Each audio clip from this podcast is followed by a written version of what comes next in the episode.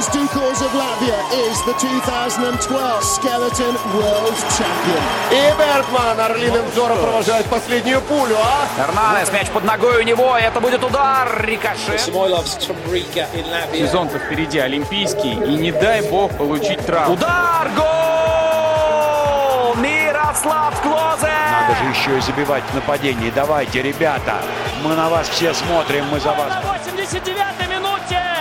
А пенальти-то такой липовенький, липовенький. Победы и рекорды, достижения спортсменов и команд, наших и зарубежных, история и секреты различных видов спорта, результаты текущих чемпионатов и интервью. Это программа «Спорт сегодня» на Латвийском радио 4.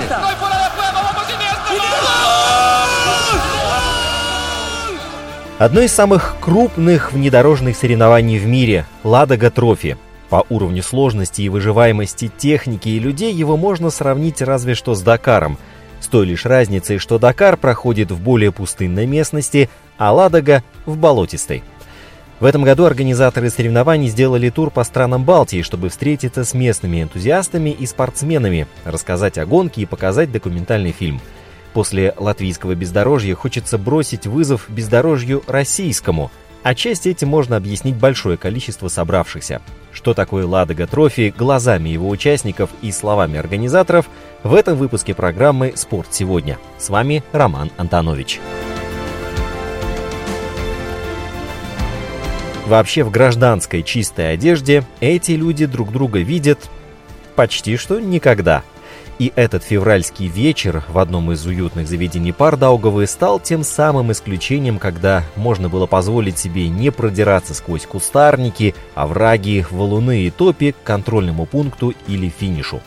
Но это делали люди на большом экране. Документальный фильм красочно и правдиво повествовал о трофе рейде «Ладога», ведь когда изучены самые заброшенные тропы Мадонского края, окрестности Руга и Эргли и Ропожи, когда визиты в соседние Литву и Эстонию стали привычным делом, душа латвийского трофи-рейдера просит чего-то нового – тем временем организаторы легендарной «Ладоги» ищут новых участников, ведь бездорожья много и им хочется поделиться. Так, Дмитрий Овчинников, директор «Ладога Трофи», Карина Овчинникова, глава маркетинговой части «Ладоги», Павел Емелин, глава спортивной части «Ладоги», совершили небольшой тур, побывав в Поневежесе, Таллине и Риге, везде встречаясь с местными энтузиастами и фанатами трофи-рейда. Наверняка везде их ожидал теплый прием, но самый лучший, несомненно, был у нас – Полный зал молодых людей и суровых дядек, их спутниц, а с некоторыми были даже дети, все это красноречиво давало повод ожидать, что ряды участников «Ладоги» в этом году пополнятся. А когда все разошлись, программа «Спорт сегодня» пообщалась с Дмитрием, Кариной и Павлом. Ладога Трофи для тех, кто, естественно, в теме, это бренд. А для тех, кто краем уха слышал о трофи-рейдах, может быть, в двух словах. Ладога Трофи, что это такое? Ладога Трофи, да. уже теперь, сегодня, превратилась из сугубо спортивного мероприятия, которое всегда отличалось повышенным таким уровнем сложности, превратилась в полномасштабный оффроуд фестиваль. Теперь это то событие, которое собирает совершенно всех любителей оффроуда, от мала до велика, от профи до новичка, приезжают все. Мы продумали до мельчайших подробностей а у нас 21 категория, то есть отмазаться нельзя. А сколько участников, получается, в самом начале было и сейчас, ну, для сравнения, чтобы было понять, чтобы был понятен масштаб? Было 33, сейчас я думаю, что мы выйдем на цифру 250. 250 машин, думаю, 250 да, экипажей, да? да? У нас сейчас вот полгода до мероприятия 170 заявок. Мы смотрели фильм перед нашей беседой, и там был такой кадр, где сверху фотографии, ну, снимался бивак, угу. да, и ну, на самом деле это даже действительно можно сравнить с Дакаром. Дакар это, ну, не знаю, нравится он, не нравится, что сравнивают вас с ним, но, тем не менее, был очень похож. Только это не пески, это, да, это то, куда мы стремимся, вот лично для меня, то есть э, Дакар это такая достижимая цель, но мы просто идем с опозданием. Мы сейчас находимся в 90-х годах Дакара. Вот, а так, э, да, конечно, это все примерно одно и то же, просто немножечко другой вид спорта, но люди во многом одни и те же. То есть люди, которые катаются на Дакаре, многих из них я знаю именно по трофе. Павел, ваша деятельность и ваши задачи, которые перед вами стоят, и как они распространяются на участников? Я только приступаю к этому вопросу Ну, возродить, сохранить, улучшить категорию спорт, чтобы было максимально интересно, максимально сложно, чтобы спортсмены могли максимально самореализоваться, чтобы это было, вот когда говорят там Дакар, люди, даже которые там не были, понимают, что это сложно. Вот, и я бы хотел, чтобы, когда говорили Ладога, тот же смысл вкладывался сюда. Чтобы это было сложно, круто, интересно и масштабно. Были ли такие ситуации, когда пройти участок совершенно невозможно, и он был непокоренным? Не совсем, не было. Просто иногда это занимало больше времени, чем хотелось. Я такого тоже не помню. Бывало, что проходило за положенное время там одна-две машины. Бывало часто. Каждую ладогу кто-нибудь ночует в лесу или ну, на трассе. Это, это нормально. Спасибо. Вот. А так, что да. прямо вот вообще невозможно, нет, такого не было. Вы, э, наши гости из России, каким ветром вас принесло в Ригу? Это северо, северо-восточная, да, получается? Да, получается, да. Ну, может, там предыстория такая, что так получилось, что кроме чемпионата России, я действующий спортсмен, я до сих пор езжу, мне это нравится. Вообще дисциплина, трофи мне очень нравится. И так получилось, что я, в общем-то, сейчас единственный российский штурман, который ездит в Прибалтике. У меня тут пилот в Литве, вот, и я тут езжу. И как бы много гостей, всегда друзей на Ладогу приезжало. И так получилось, что мы как-то вот наши идеи объединили – я вот предложил, а вот давайте мы поедем. И нам уже много приезжает из Прибалтики. Вот. И вот, скажем так, оживить, получился такой тур, да, надо немножко... Влить, влить кровь свежую.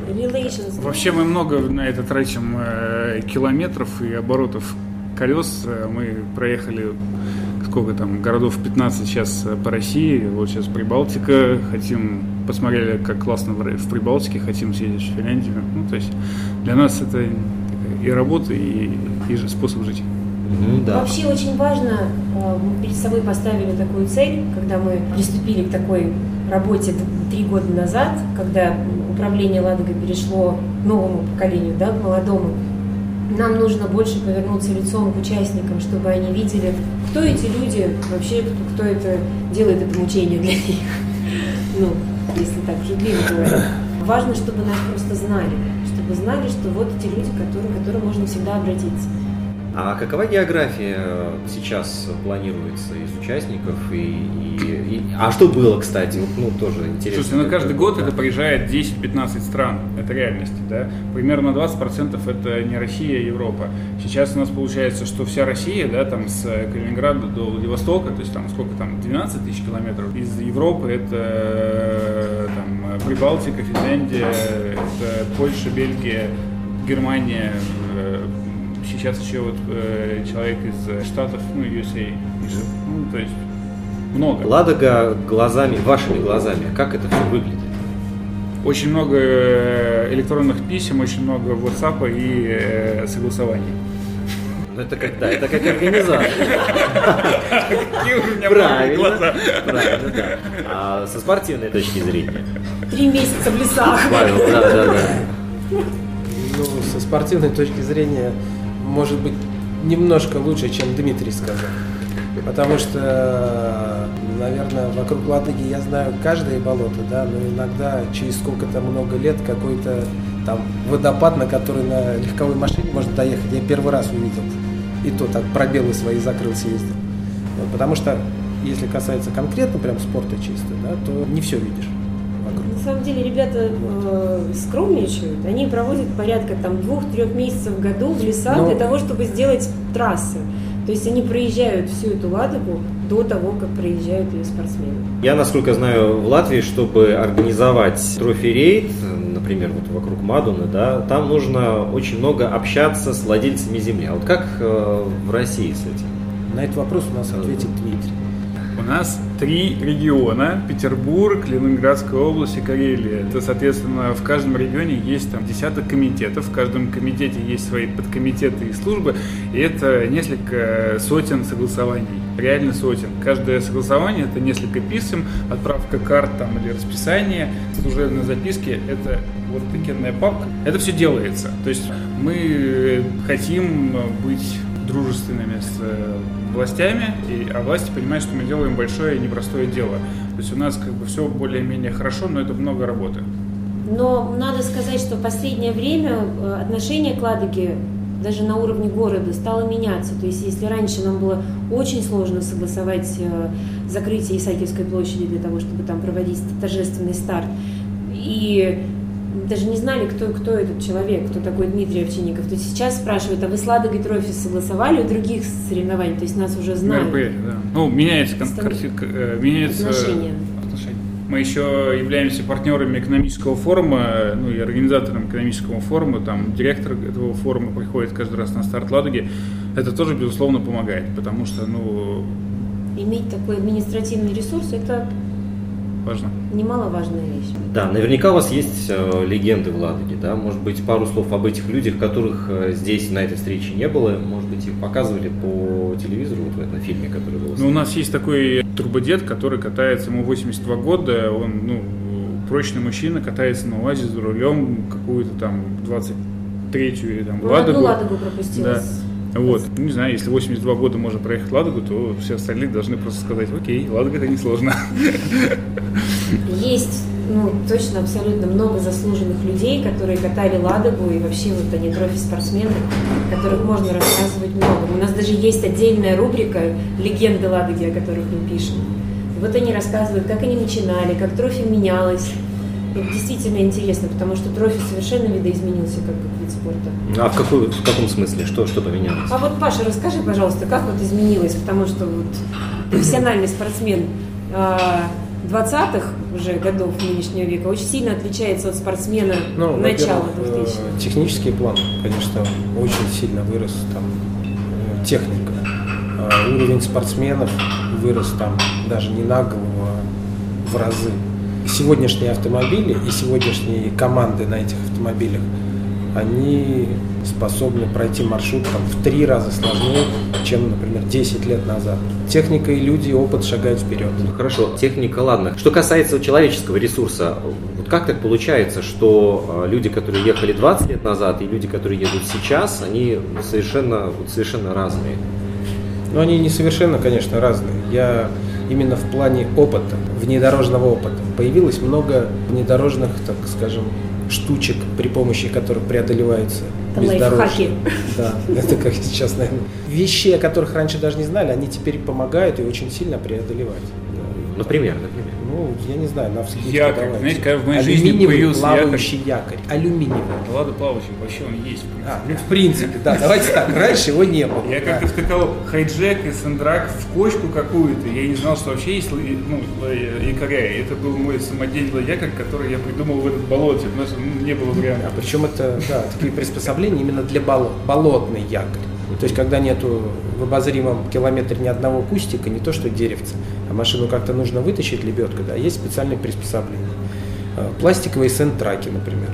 Да, и раньше аэродром разобрали какой-то, такие стальные, могучие, а теперь это пластиковые, с ними легко, удобно работать. Человек, штурман там тратит в разы меньше сил, соответственно, он больше энергии сохраняет, чтобы маршрут преодолеть. Ну, это такие мелочи, да. Кевларовые тросы раньше были стальные, там, все, сейчас Я это чудился. Я помню, лебедка с пневмороспуском.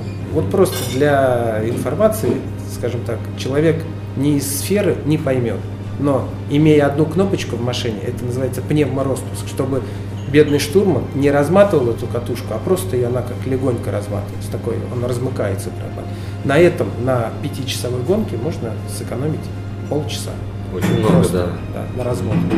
Вот так это вот в двух словах есть. Мне когда дали первый раз GPS, это было начало нулевых годов, я в принципе не знал, что это такое. Была хрень, которая потребляла 4 батарейки за 2 часа, но у нее не было карты. Я с помощью этого штангенциркуля и этого азимута рисовал на бумажном атласе двухкилометровом, где я примерно нахожусь.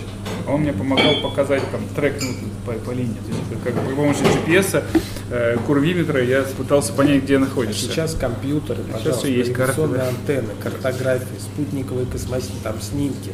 еще, наверное, такая мысль, что сейчас это больше все-таки фан и удовольствие, это меньше уже какой-то подвиг.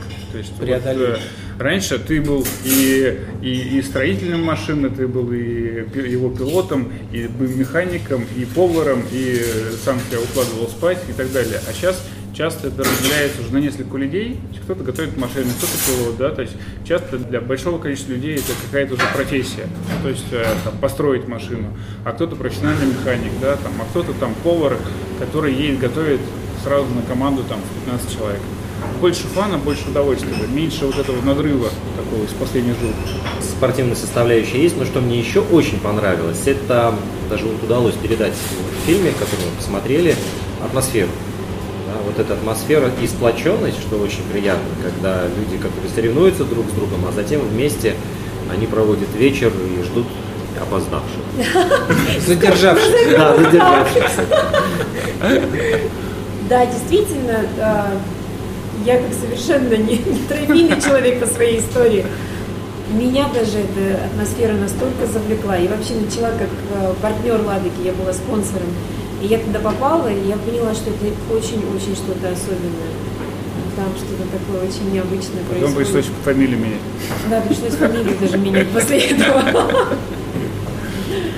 Но на самом деле Ладога, она даже, мне кажется, вот просто на основе разговоров, которые я здесь слышал, вот люди собравшись разговаривали. Фильм, кстати, очень классно снятый. Я, я поражен. Это супер. Супер, да. Вот. Э, уже создается и впечатление какое-то, и, ну, и проникаешься Спасибо. Классно. Спасибо. Это очень приятно. Очень приятно это то, что помогает слышать. продолжать работать. Немногие заточены под такой формат соревнований и еще меньше рискуют принять участие. Но то, как и что они рассказывают, мало кого может оставить равнодушным. Кстати, когда в нашей программе речь заходит о трофи-рейдах, больше всего в конце не хочется ставить точку – Здесь годится другой знак препинания – многоточие, потому что у спортивного бездорожья окончания нет, есть только перерыв, чтобы перевести дыхание. Мы в инстаграме at lr4sport и наша домашняя страница lr4.lv. Гостями нашей программы были Дмитрий Овчинников, директор «Ладога Трофи», Карина Овчинникова, глава маркетинговой части, и Павел Емелин, глава спортивной части «Ладоги».